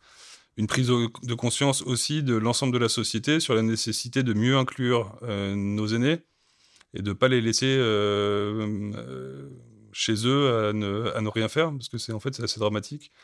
Euh, donc, voilà, je crois que le marché, il n'y a, pas, a pas de révolution à attendre. Je crois, parce que c'est mon rôle d'y croire, sinon euh, il faudrait que j'arrête tout de suite ce que je fais, que les domiciles partagés vont euh, se développer de façon exponentielle dans les prochaines années, parce que ça répond à un véritable besoin. Pour le, reste, on va s'appuyer sur les piliers déjà existants. Très clair. Bah écoute, non mais c'est tout ce qu'on souhaite et, le, business model, enfin la pérennité du modèle, elle dépend aussi de la pérennité du, du business model, c'est-à-dire euh, la rentabilité. Mhm. On en a parlé tout à l'heure aussi, mais Colivio, ce que vous faites, c'est vous, euh, pour revenir un peu sur ce point-là, euh, pour comprendre comment vous, vous vivez, en fait, vous facturez des services à vos clients, ou tu répercutes, j'imagine, le, loyer que tu dois payer à ton propriétaire, auquel tu ajoutes une marge. Euh, grosso modo, qui euh, sur le service justement que tu offres à tes, différents locataires, c'est ça? Exactement. En fait, nous, euh, notre métier, c'est l'accompagnement humain. Donc, c'est là-dessus qu'on gagne de l'argent. On fournit des équipes d'accompagnement qu'on facture aux habitants. sur lesquels on, génère une, profitabilité, une rentabilité qui nous permet de, de nous développer déjà et puis d'en vivre. Et le niveau de rentabilité cible, il est de, combien? C'est quoi On parle en EBITDA, on parle en pourcentage d'EBITDA C'est assez comparable à ce qu'on connaît dans les métiers de, de service à la personne aujourd'hui. Globalement, on est sans trahir grand-chose. Ça, tourne autour d'une grosse trentaine de, de, de marge brute euh, sur la partie service, en sachant qu'il y a toute une partie conciergerie par ailleurs où on va apporter des services pour répondre aux besoins individuels. Quelqu'un qui a besoin typiquement d'un lit médicalisé, quelqu'un qui a besoin euh, qu'on lui organise euh, ses vacances pour retrouver sa famille euh, pendant les vacances, pendant les fêtes de Noël, ce genre de choses. Donc tout ça, ça fait partie d'une entité euh, de Colivio Service qui, euh, qui apporte un certain nombre de, de services en étant capable de s'adapter aux besoins de chacun. Et puis sur la phase amont, d'un point de vue de la conception des lieux, de la création des lieux, comme je te le disais tout à l'heure, on, demande un, fonds de concours qui nous permet et de financer la vacance et qui nous permet aujourd'hui aussi d'alimenter notre développement, de financer notre développement et le recrutement de nos équipes le pourcentage que tu donnais les bidas, il est lié à des, j'imagine, des taux de remplissage qui sont élevés, enfin qui sont très élevés. Tu peux pas. Ouais, on est sur les, on est sur les mêmes euh, hypothèses que ce qui est fait aujourd'hui euh, dans, dans, la modélisation pour des RSS ou pour des EHPAD. Donc euh, ça, oui, ça tourne à plus de 90% de taux de remplissage, mais on est sur des unités de vie qui sont relativement petites. Avec si, assez peu de turnover. Ouais, si, si dans une ville de, de 30 000 habitants, j'arrive pas à, à, remplir une unité de vie de, de 16 personnes, c'est que je me suis gouré. Ok. Et tu parlais de fonds de concours. Alors, je t'avoue que je ne suis pas familier avec ce terme, mais euh, tu peux nous, tu peux expliquer? Ouais, bah, globalement, en fait, c'est une. Euh, on, prélève euh, sur l'opération immobilière, on, prélève un, montant qui va permettre de financer cette vacance locative. Donc, c'est un effort qui est partagé entre le promoteur d'un côté et la foncière de l'autre. D'accord vous avez besoin de lever des fonds euh, et on va parler un peu de ton associé aussi parce que vous êtes euh, euh, tu n'es pas tout seul dans cette aventure mais on voit certains acteurs justement qui ont très vite levé beaucoup de plusieurs dizaines de millions d'euros. C'est un passage obligatoire de lever des fonds dans, cette industrie? Il y a deux choses hein. dans le, les levées de fonds qui sont annoncées aujourd'hui par les acteurs de co-living il y, a vraiment deux choses à distinguer. Il y a, les levées de fonds et le côté immobilier Côté immobilier, ça, ce qui est intéressant dans le fait de, lever euh, au titre d'une foncière, par exemple, dédiée, c'est que au-delà du fait de capter la création de valeur qu'on génère, ça permet de, gagner en agilité, en réactivité, pour, bah, pour être capable de, saisir les, deals quand ils se présentent. Et ça, c'est effectivement intéressant. C'est une réflexion de fond qu'on a chez, chez Colivio. Sur la partie exploit, je dirais que on y arrivera certainement un jour. Pour l'instant, on arrive à autofinancer. On est plutôt content comme ça. Maintenant, on a des ambitions qui sont fortes, ce qui nous obligera certainement, euh, dans les prochains mois, dans les prochaines années, à aller voir les investisseurs. D'accord. Et pour l'instant, vous êtes euh, tous les deux, hein, c'est ça, avec ton associé euh, Antoine Prigent, hein, c'est ça que qu'on salue, mais à coup de pas, j'ai mis un peu de temps à. ouais, mais vous êtes mon cher Tonio, qui est un, un, ami depuis plus de 30 ans, et qui était investisseur dans le passé, ça a été un des pionniers de l'investissement à impact en France. Il a participé à la création du, fonds Impact Partenaire, qui est aujourd'hui une des références dans l'investissement Impact. Et il y a passé euh, quasiment, euh, quasiment 10 ans avant de, qu'on s'associe pour créer Colivio. Donc vous êtes tous les deux au capital aujourd'hui avec des projections de vous n'avez pas de business angel autour de vous de Alors on en a on en a autour de nous parce que parce que notre passé à l'un et l'autre fait qu'on on est plutôt bien entouré de ce côté-là mais aujourd'hui on n'a pas sollicité de, de fonds parce qu'on arrive à financer ça en fonds propres. Et donc euh, le plus possible on arrive à à s'autofinancer. Le mieux c'est je suis pas je suis pas je cours pas après les levées de fonds euh, pour les poster sur LinkedIn. C'est pas trop mon c'est pas trop mon dada. Ce que je veux, c'est qu'on puisse avoir les moyens de nos ambitions. Donc, si on estime à un moment donné qu'on est bloqué euh, par un manque de capacité à financer, on le fera. Mais pour l'instant, c'est pas, c'est pas au programme euh, imminent. D'accord. Ouais, parce que les projections de développement que tu mentionnais tout à l'heure doivent permettre, avec un autofinancement et une bonne croissance, de, de s'auto-réaliser. Le développement à l'international, vous y avez pensé aussi? Pour l'instant, on a un marché qui est bien large. Bien large, euh, on, a, on a tout ce qu'il faut en France. Euh, oui, il y a plein d'enjeux à l'international. Ouais, des tendances euh, notamment sur lesquelles vous pouvez peut-être vous inspirer. Il y a peut-être des pays qui sont en avance. Ouais, il y a des pays qui sont, qui sont lancés avant nous, comme, comme souvent. On est, des, on, on est latin, on a, on met un peu de temps à la détente, après on, accélère. Mais oui, en Allemagne, c'est en Allemagne, en Angleterre, euh, même dans le dans l'Europe de l'Est, c'est des concepts qui sont largement développés. Il y a largement, il y a aussi beaucoup de place, mais pour l'instant, on a on a une mission qui est celle de se développer en France, d'apporter une réponse à, nos aînés français, et on a largement de quoi faire pour l'instant. Ok, du coup, pour te présenter plus un peu plus au niveau perso, donc toi tu es latin, hein, tu, as, tu as grandi en hédoniste, j'ai bien noté, j'ai bien entendu. Tu as grandi en région parisienne? Ouais, entre l'Ouest parisien et, Paris. Et Paris, et tu es euh, donc marié, le papa de deux filles, hein, et d'une femme formidable qu'on salue à nouveau. Merci pour elle. Euh, et tu fais partie d'une fratrie d'entrepreneurs, hein, puisque tu as, pas mal de, de, frères et sœurs qu'on salue également, qui, qui nous écouteront peut-être, qui, ont euh, qui ont tous quasiment développé un business, c'est ça? Ça vient d'où c'est même au sens plus, plus large, pas forcément que dans ma fratrie. Euh, on est une, euh, j'ai des, des, cousins qui entreprennent. J'ai effectivement un, frère qui a une très belle aventure entrepreneuriale. Euh, j'ai une sœur qui, qui s'est lancée récemment. Enfin, on, bah on, est, on est fils de, on est fils et filles de, de médecins, donc peut-être qu'il y a une culture de l'indépendance, je sais pas. mais c'est surtout une croyance dans le fait que quand on veut que les choses se fassent, il faut les faire soi-même. Et donc on on retrousse les manches et puis on fait. Ok, bah, félicitations. Ça doit être assez intéressant les, discussions, euh, les discussions euh, dominicales euh, fin du dimanche. Surtout que les meilleures idées, j'imagine, viennent souvent de ce genre de discussions. Bah, c'est des, que c'est des faits de vie perso qui donnent souvent des, des idées, bonnes ou mauvaises d'ailleurs. Après, étonnamment, on ne parle quasiment jamais de business en famille plein d'autres sujets et ceux-là, on, les garde pour la semaine. Mais le, dimanche, on a plutôt tendance à, parler d'autre chose. Ok, donc la semaine avant de Colivio, tu as, été un entrepreneur né, j'allais dire, même si tu as déjà as, quand même travaillé un peu en, grande entreprise un ou deux ans, d'après ce que j'ai pu parcourir chez KPMG en tant qu'auditeur et puis euh, avec une très courte expérience chez Odo BHF ça, je le dis parce que comme c'est notre partenaire Mata Capital pour distribuer nos, produits immobiliers, euh, il fallait que je le mentionne. Et très vite, tu lances Sonalto, euh, qui, euh, qui en, donc en 2009 est une entreprise qui produit des, appareils auditifs au meilleur prix. Tu revendras en 2015, si je ne me trompe pas, et Urgo. La fameuse entreprise pour ses pansements notamment. On va pas refaire toute l'histoire parce que c'est pas l'objet du podcast aujourd'hui, mais est-ce que, tu vois, avec l'œil entrepreneur, d'entrepreneur, ton retour d'expérience, positif, négatif, ce que ce que t'en retiens et si c'était à refaire, comment tu, qu'est-ce que tu pourrais partager avec les auditeurs? Bon alors évidemment, si je me suis euh, relancé, c'est que moi j'envisage pas autre autre chose que que d'entreprendre. C'est euh, c'est ma façon de voir et de et de vivre.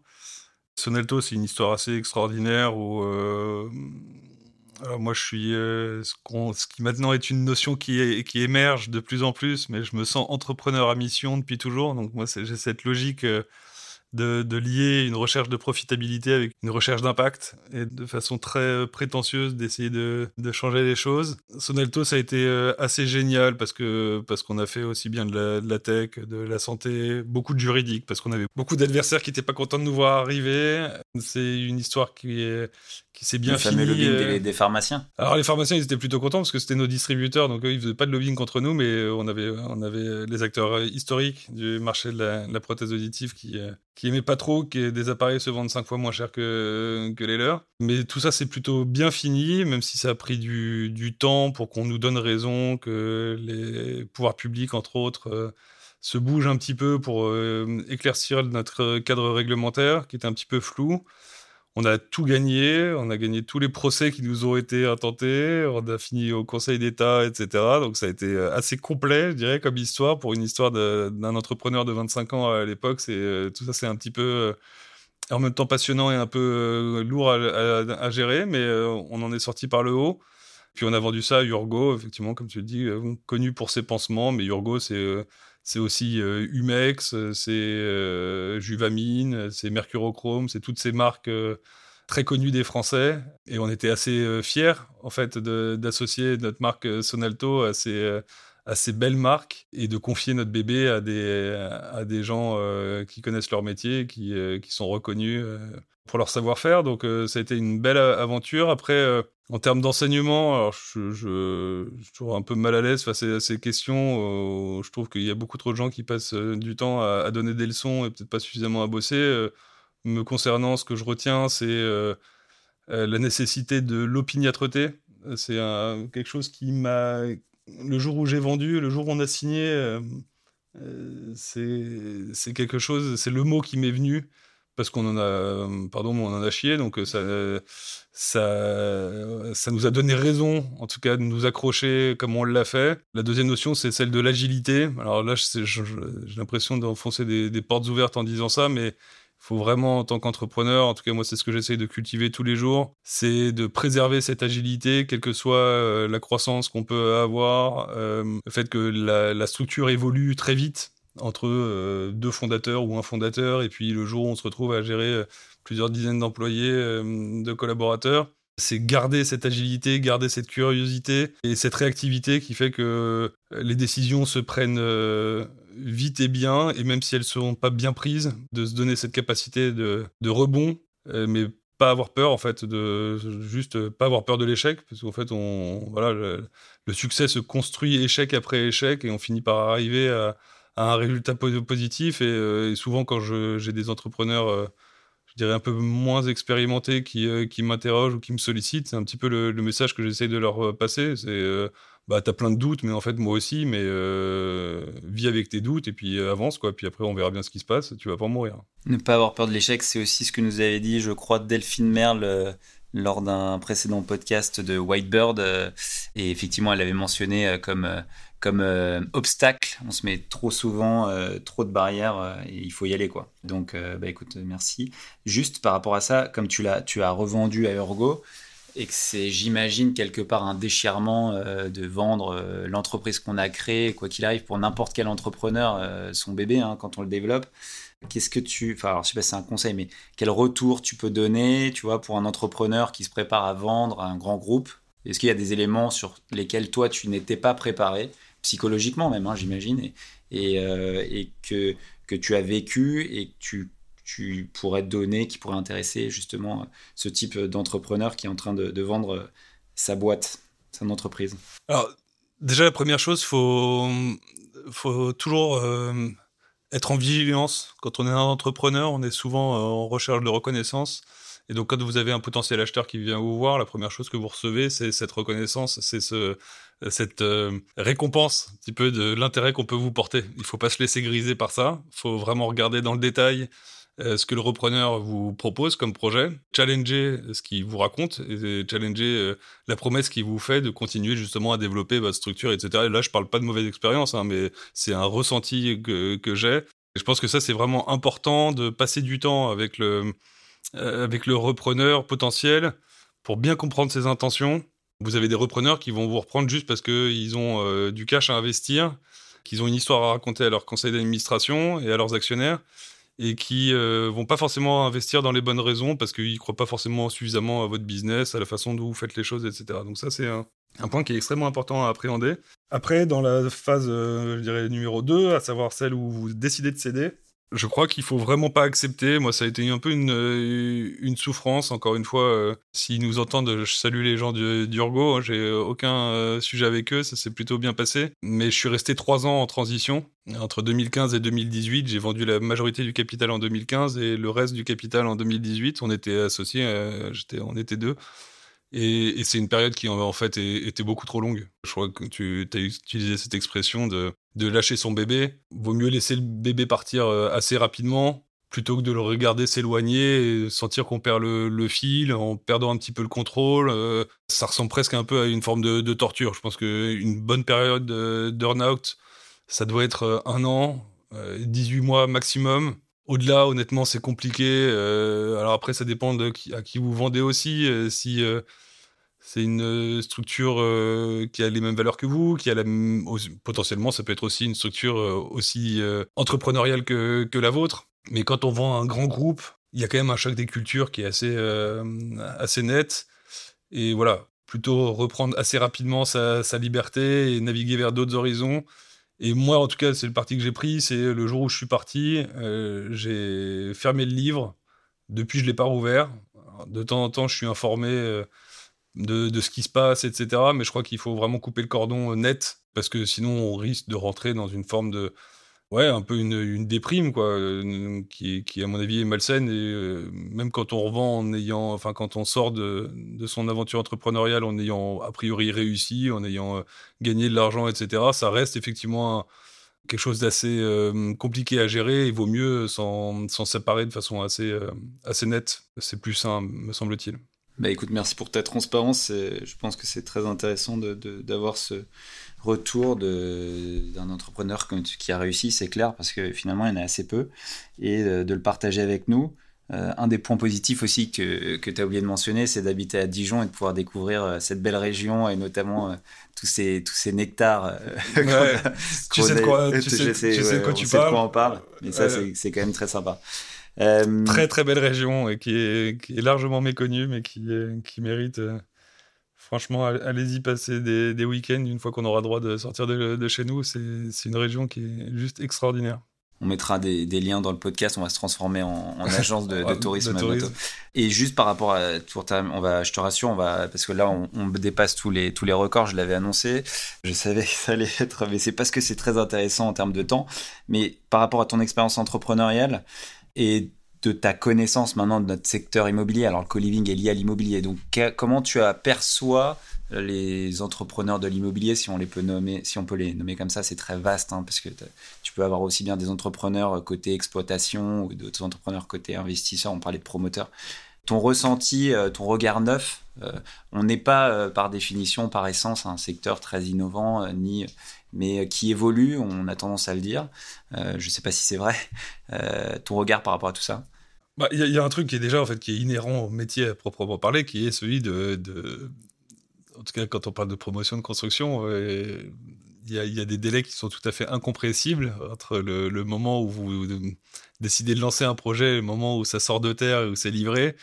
Et ça, c'est clairement pas du temps euh, entrepreneurial. Il y a un fossé assez énorme entre ce temps-là et le temps qu'un entrepreneur peut allouer avant de lancer son produit, son concept, son service, etc. Donc moi j'avais la chance d'avoir euh, justement fait ma, sortie de Sonalto, donc de pouvoir euh, supporter les trois dernières années euh, sans, gagner ma vie, etc. pour, pour donner suite à, mes idées. Mais c'est vrai que c'est quelque chose d'assez c'est un vrai frein en fait pour pour les entrepreneurs de l'immobilier. Je connais d'autres acteurs de, enfin d'autres entrepreneurs dans l'immobilier qui apportent des services, des produits ou des services auprès des promoteurs entre autres.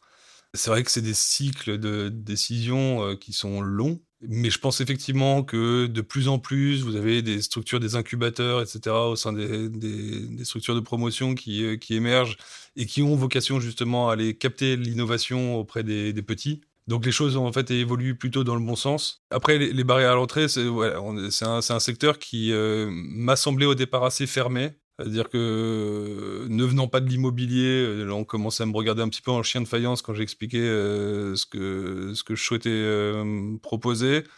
Il a fallu redoubler, je dirais, de, de conviction et d'efforts pour, pour arriver à se faire entendre, pour finalement y arriver. Donc, enfin, y arriver, on verra où est-ce qu'on on atterrit. Mais en tout cas, aujourd'hui, on arrive à se faire entendre, on arrive à rencontrer les gens qu'on cherche à rencontrer. Donc, voilà, mais c'est vrai que c'est pas un temps au départ, c'est pas c'est encore une fois très très lié à, ce temps incompressible de la construction et du, du, temps du développement immobilier qui est nécessairement euh, est un petit peu en décalage avec la, dynamique entrepreneuriale à proprement parler. Mais c'est extrêmement riche. Euh, en fait, en faisant de l'immobilier, on se rend compte qu'on répond au parcours de vie des gens.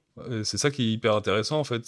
C'est pas juste euh, l'expression bien consacrée, c'est de couler du béton, justement. C'est tout sauf couler du béton, en fait. Ça, c'est la modalité qui euh, répond à des enjeux de parcours de vie, euh, à des usages qui, évoluent, à une société qui évolue. Donc, en fait, on va vraiment chercher dans les, dans ce, qui, ce qui fait la société, dans la façon la plus euh, puissante. Donc c'est ça qui est pour moi assez passionnant. Ok, bah écoute, merci, c'est très intéressant. Ça me fait penser ton retour à. Je parlais de, Delphine euh, de, de et son associé euh, avec qui je discutais, je discutais aussi, Benoît Richard, que tu connais peut-être, qui est un entrepreneur de la tech qui a vendu son entreprise Marcel, les VTC à, Renault, mhm. et qui aujourd'hui souhaite digitaliser le marché de la gestion de biens euh, immobilier. Donc là aussi, il a fort à faire aux côtés de Delphine. Et il disait le côté fermé de l'immobilier, c'est clair, parce qu'on reste un petit monde et en tout cas, on met un peu de temps. C'est un peu comme le temps long de l'immobilier, on met du temps à rentrer dedans. Mais... Et, et, euh, c'est aussi le message que, que, passent pas mal de, d'entrepreneurs qui sont à l'extérieur. Mais euh, ça n'empêche que ce monde est, passionnant et que nous, on adore partager avec les entrepreneurs. Il y en a de plus en plus des podcasts d'ailleurs, Mata, on en a tourné aussi avec, il Pierre-Marie de Fortville chez Ivesta, euh, Julien Pemzek de Woodem avec leur concept de promotion en bois et on voit qu'il y a quand même de la place euh, pour des entrepreneurs euh, sur ce, sur ce secteur et avec cette nouvelle génération voilà, qui va contribuer à changer tout ça. On arrive aux questions récurrentes de la fin. Pour terminer, est-ce que tu pourrais, s'il y en a un, nous parler d'un souvenir immobilier marquant? Alors ça va être lourd, il n'y en a qu'un. Alors bah non, non, non, euh, non, parce qu'on a on a signé avec Pitch Promotion à Anguin-les-Bains euh, assez récemment, puis là on en a une dizaine en, en cours, enfin qui sont sous LOI, donc euh, qui, vont, se faire. Non, bah je dirais effectivement le, le la signature avec avec Pitch il y, a quelques quelques semaines, c'était pour nous, au-delà évidemment de ce qu'on va vivre dans les prochains jours avec l'ouverture de Lourdes, c'est un moment extrêmement fort parce que c'est la concrétisation de, de, plusieurs mois de travail euh, aussi bien avec euh, Eurial, euh, Pierre Valsanté d'un côté.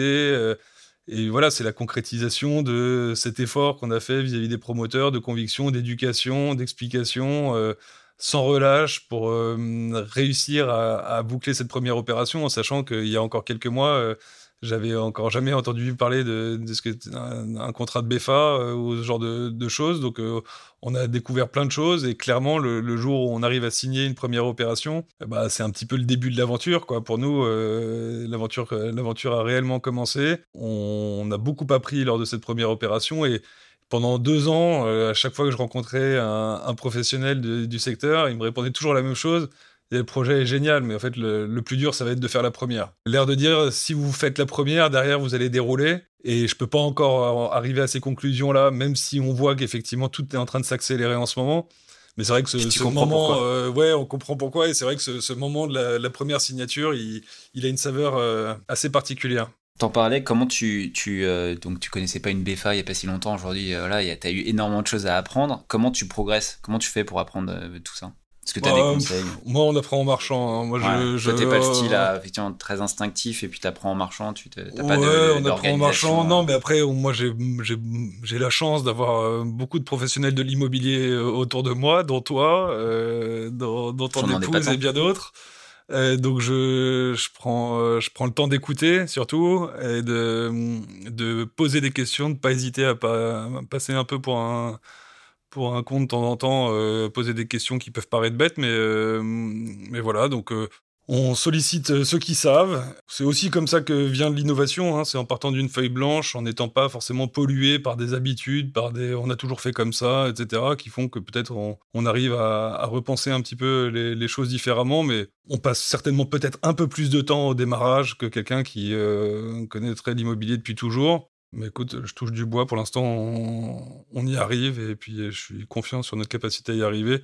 C'est aussi notre enjeu des, des prochains mois. En l'occurrence, on est en train de constituer une équipe euh, de gens euh, bien plus compétents que nous sur l'ensemble des sujets qu'on porte, aussi bien euh, sur l'exploitation, sur euh, l'accompagnement humain, sur l'immobilier. Donc là, on est en train de, constituer cette équipe qui est en train doucement de, prendre forme. Et voilà, c'est tout l'enjeu de s'accaparer les compétences qu'on n'a pas de nous. Ok, tu parlais d'inspiration. Si tu devais nous recommander soit un livre qui t'a marqué, soit une citation qui t'inspire tous les matins quand tu te réveilles et que tu sors du lit. Elle est hyper euh, banale, ma, citation, mais en fait, elle me plaît quand même pas mal. Elle m'a beaucoup parlé pour Sonalto, elle me parle aussi pas mal pour Colivio. C'est la citation de Mark Twain, ils savaient pas que c'était impossible, alors ils l'ont fait. Elle est entendue, réentendue, et en même temps, elle est si juste qu'elle me parle beaucoup, et elle me, si, elle ne me réveille pas, elle me permet de temps en temps... Euh, de, relativiser euh, les moments où les choses sont plus, plus compliquées. Une bonne situation d'entrepreneur, ça.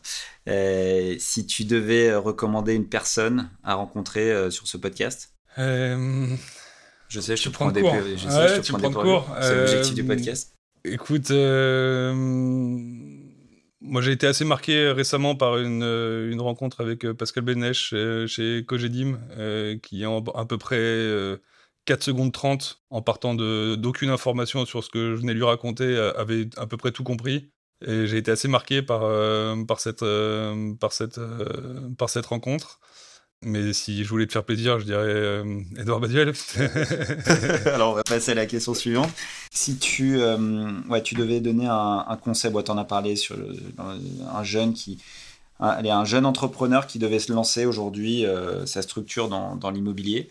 Euh, avec tout ce que tu as connu déjà, hein, assez peu de temps, mais sur l'immobilier, mais même avec ton expérience d'avant, qu'est-ce que tu lui, euh, qu'est-ce que tu lui conseillerais pour terminer? Alors de pas se lancer trop jeune. Ouais, euh, ça peut paraître bête parce que j'aurais pas dit ça sur beaucoup d'autres secteurs. Parce que l'énergie qu'on peut avoir quand on sort d'école, etc., puis la forme de, de, de, de, candeur peut être très positive. Dans l'immobilier, c'est ce qu'on disait tout à l'heure, il y a un côté un petit peu fermé, euh, prime abord, et je pense qu'on a besoin d'avoir un peu d'assises pour faire face à des, euh, à des interlocuteurs qui vous feront pas de cadeaux, qui, euh, c'est des métiers très tendus en termes de, d'emploi du temps, de, de charge de travail. Et donc, je crois qu'il faut y aller quand même en étant déjà relativement solide sur ses bases, en ayant une histoire bien arrêtée, bien écrite, pas forcément arrêtée, mais en tout cas bien, bien rodée avant de se lancer. Donc, prendre le temps. Ça, ça vaut pour tout entrepreneur, hein, par ailleurs, c'est prendre le temps euh, quand même de, faire les choses, de définir bien son, projet en, en gardant l'agilité nécessaire, mais euh, pas vouloir trop vite se confronter à ses interlocuteurs, euh, être, bien préparé. On a, j'ai un ancien actionnaire qui me disait ça tout le temps, ça m'énervait un petit peu à l'époque, mais en fait il n'avait pas tort, on n'a qu'une occasion de faire une bonne première impression. c'est une belle phrase pour, pour terminer, pour conclure, prendre le temps, euh, moi ça me va, euh, ça me va très bien puisque on l'a pris, on l'a hein. pris là aujourd'hui euh, et c'est l'objectif de ce podcast et du coup merci beaucoup Maxence pour cet échange très riche, très très intéressant j'ai trouvé et, et, très transparent. Tu nous as partagé énormément d'informations sur, euh, sur Colivio et sur tout l'univers dans lequel euh, tu, tu, travailles avec ton associé Conseil également, sur ce marché en essor euh, de, du logement partagé pour seniors. Et puis voilà, on a, on a fait un bon tour. Je suis sûr que ça intéressera beaucoup, beaucoup de nos auditeurs. Je pense tout de suite à l'un d'entre eux, mon petit frère Victor, que tu connais un peu aussi, à qui je fais un clin d'œil et qui se gratte pas mal la tête sur le sujet en ce moment. Du coup, un grand merci, euh, merci Maxence. Merci à toi. Et puis merci à vous, chers auditeurs, pour votre écoute. N'oubliez pas de faire fonctionner le bouche à oreille euh, pour relayer le podcast et à très vite pour un nouvel épisode de dans 15 jours. Et surtout, prenez soin de vous. Ciao.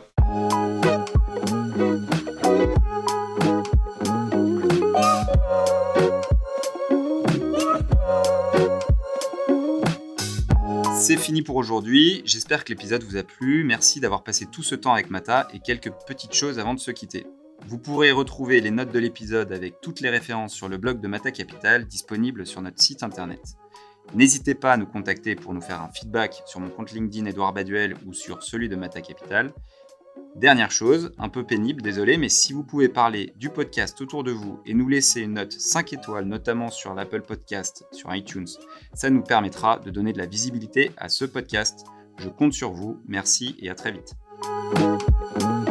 Thank you.